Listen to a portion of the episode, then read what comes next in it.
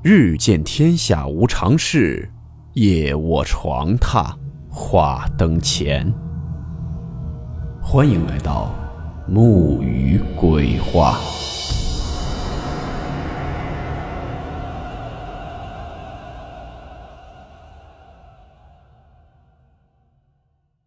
大家好，我是木鱼。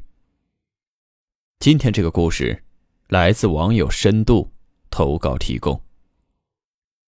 故事名称：恐怖情人。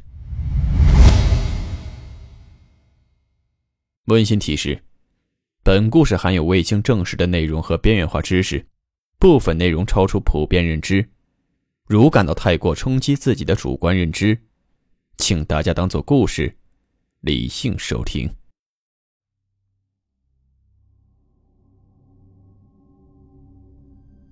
男朋友神秘失联，独处深夜经常有人的声音。难道真的是阿飘作祟？今天带来一个真实的事件，事件中所有名称均为化名。小梅呢是个长相普通的女孩，就是扔进人群中都不会被注意到的那种。她从小性格就比较孤僻，朋友也是寥寥可数。已经二十六岁的年纪了，也从来没有谈过恋爱。不过最近幸运之神终于眷顾她，有一个帅气多金的男生追求她。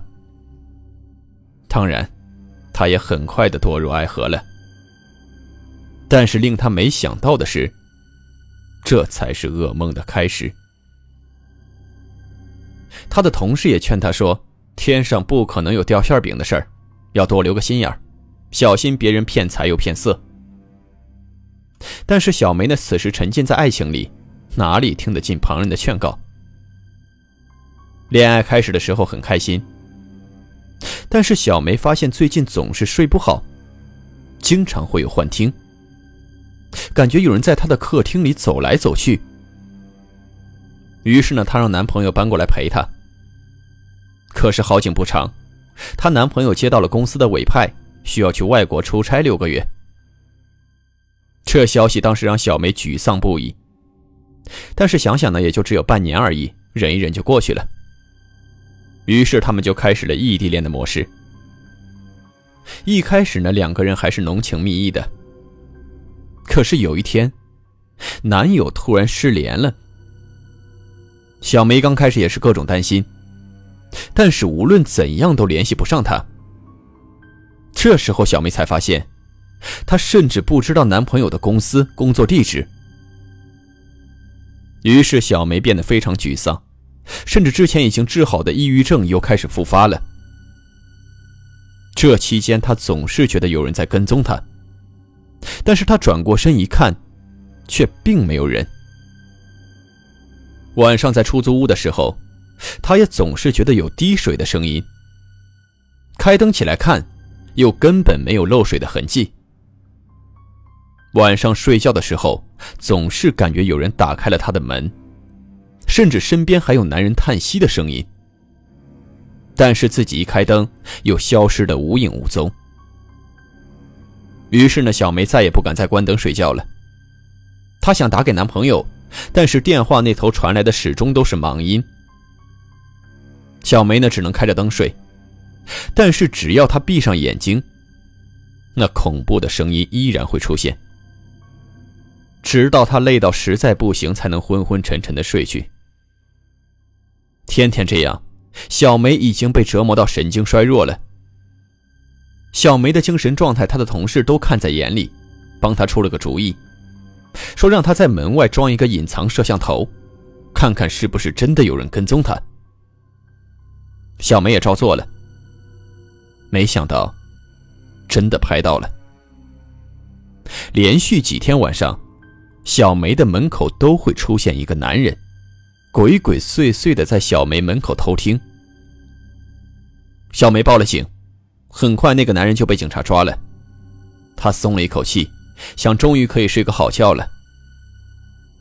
可没想到，那些声音依旧还是存在。依然折磨的他，人不像人，鬼不像鬼。他只能觉得是自己幻听，继续去看医生拿药。实在没办法，就打电话给抑郁症疗愈热线。这个热线是在医院门口有志愿者派发的小卡片，是一种帮助抑郁症心理疗愈劝导的公益热线。小梅的情况还是越来越严重，班也没法再去上了，一直闷在家里。有一天，突然有人敲门。小梅一开门，原来是之前在她门口偷听的那个男的。小梅当时吓得赶紧要关门，没想到那男的抢先一步，说有事情要和她聊聊。小梅无可奈何，只能答应了。但是她害怕一个人。只能跟他去楼下的咖啡厅，公众场合谅他也不敢干嘛。那男的先自我介绍，说他叫小刚，之前被警察抓了，警察找不到什么证据，于是又把他给放了。这小刚是小梅男朋友的前任女朋友的哥哥。他说他妹妹也和小梅一样，也有抑郁症，也是跟她男朋友在一起之后越来越严重，最后还自杀了。警察定性为自杀，但是他觉得事情有蹊跷，于是呢，默默跟踪了这男的两年多了。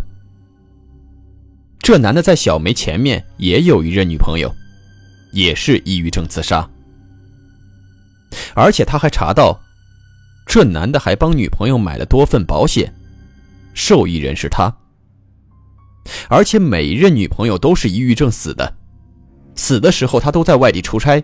都有不在场证据。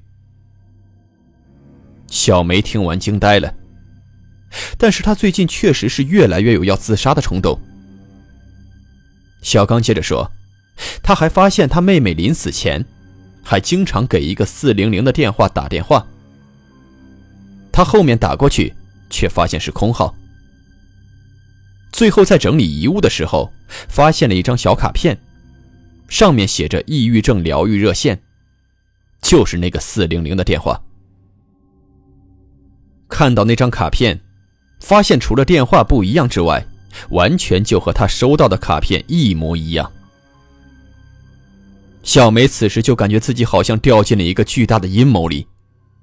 她想要去报警，小刚告诉她没用的，他早就报过了，这个也只是猜测而已，没有实质性证据，警察根本就不会立案的。于是他们合计了一下，找了一位私家侦探帮忙，发现这个抑郁症疗愈热线和她男朋友是一伙的。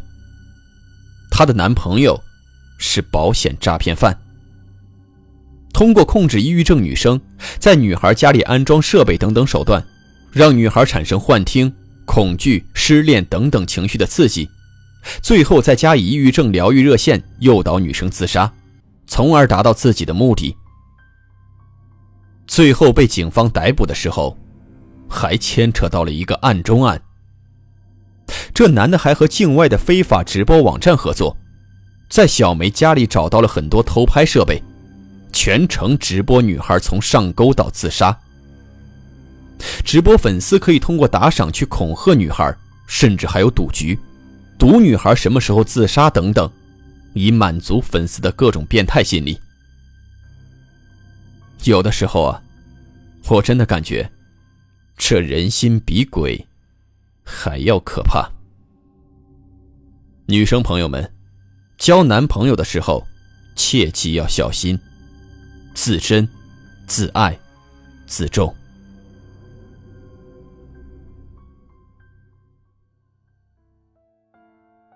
今天的故事到此结束，感谢您的收听。我们下期见。